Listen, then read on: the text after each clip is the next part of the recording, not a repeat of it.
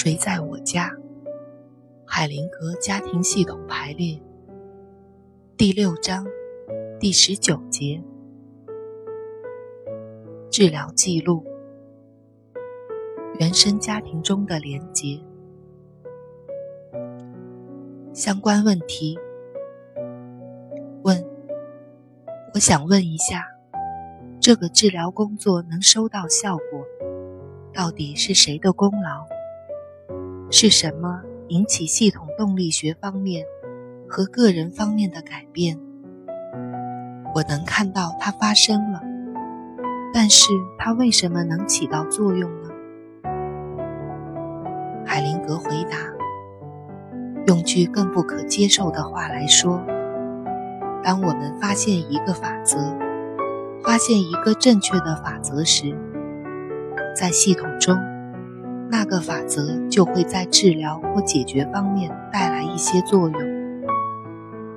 法则是隐藏的某些东西，例如，一棵树要按照一个法则生长。如果脱离了法则，便不再是一棵树了。人和人之间的关系系统也是按照某些法则发展的。人的生命。和人的关系的真正法则，包含并隐藏在生活的现象中。我们常常不能立即发现它们。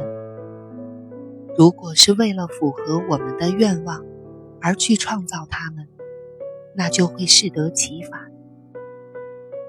我发现一个法则要经历一个过程，就是目光内敛，同时不期盼。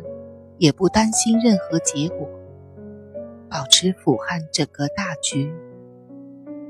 当我用这种方法完全集中精神的时候，我就和我称之为伟大灵魂的东西联系上了。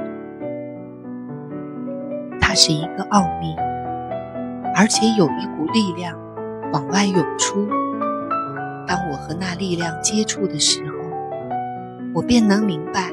那些架构是在帮助人们，还是在阻碍人们？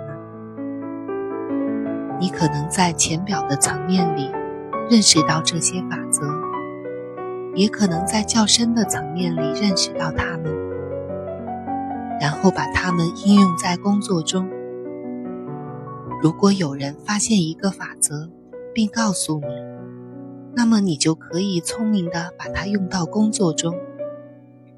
虽然你并不是亲自直接的在工作中认识到这个法则，但是你可以把别人告诉你的知识当成技术来运用。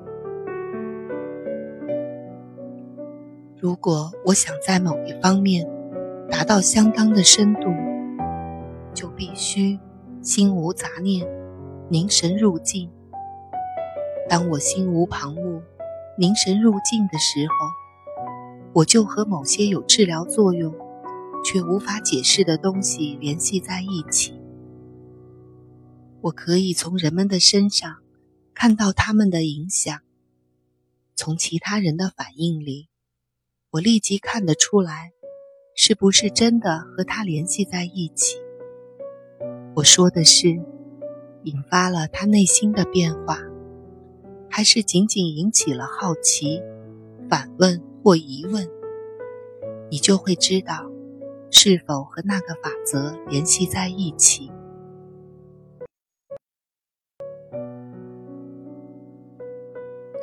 问：您曾说，当我们失去爱时，我们的系统法则会出现紊乱；一旦我们再次找到爱，系统便会回复自己的法则。请问？我的理解正确吗？海灵格回答：“我们拥有的有价值和有意义的一切，都是为了让我们所处的系统保持统一、稳定和持续成长。基于这个原因，法则和文化方面的价值观相比，总是处于领先的地位，优先于后者。”我不能根据私人的偏爱改变自然的法则，我不能叫嚣，我相信这是所有价值中至高无上的，因此现在必须改变世界的自然法则来适应它。不，这是旁门左道。个人的价值观必须要符合自然的法则，而爱也要跟随自然的法则，并为之服务。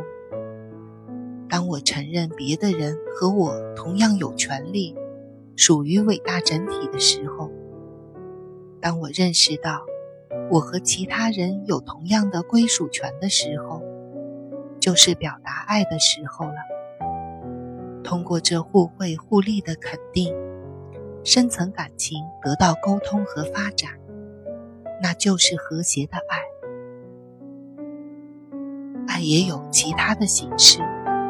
例如，有来自廉洁的爱，就像一个孩子还不明白怎样连接更大的世界，而无论如何都要依偎在父亲、母亲的身旁一样，甚至当父母死亡的时候也不例外。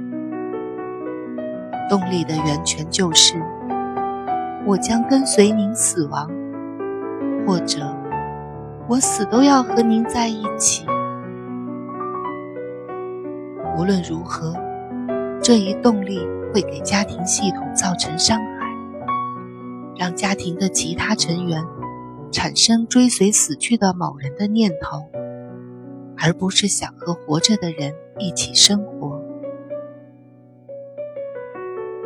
但是，当一个孩子认识到他想追随死去的那些亲人仍然活着，并在自己的心中占有一席之地。那么，即使这些亲人已经死去，他们的归属权仍会得到肯定，而孩子也就能够既保全了爱，同时又拥有完整的成员资格和权利。孩子可以对他的父母说：“我还要再生活一段时间，请祝福我。这就是小爱和大爱之间的区别。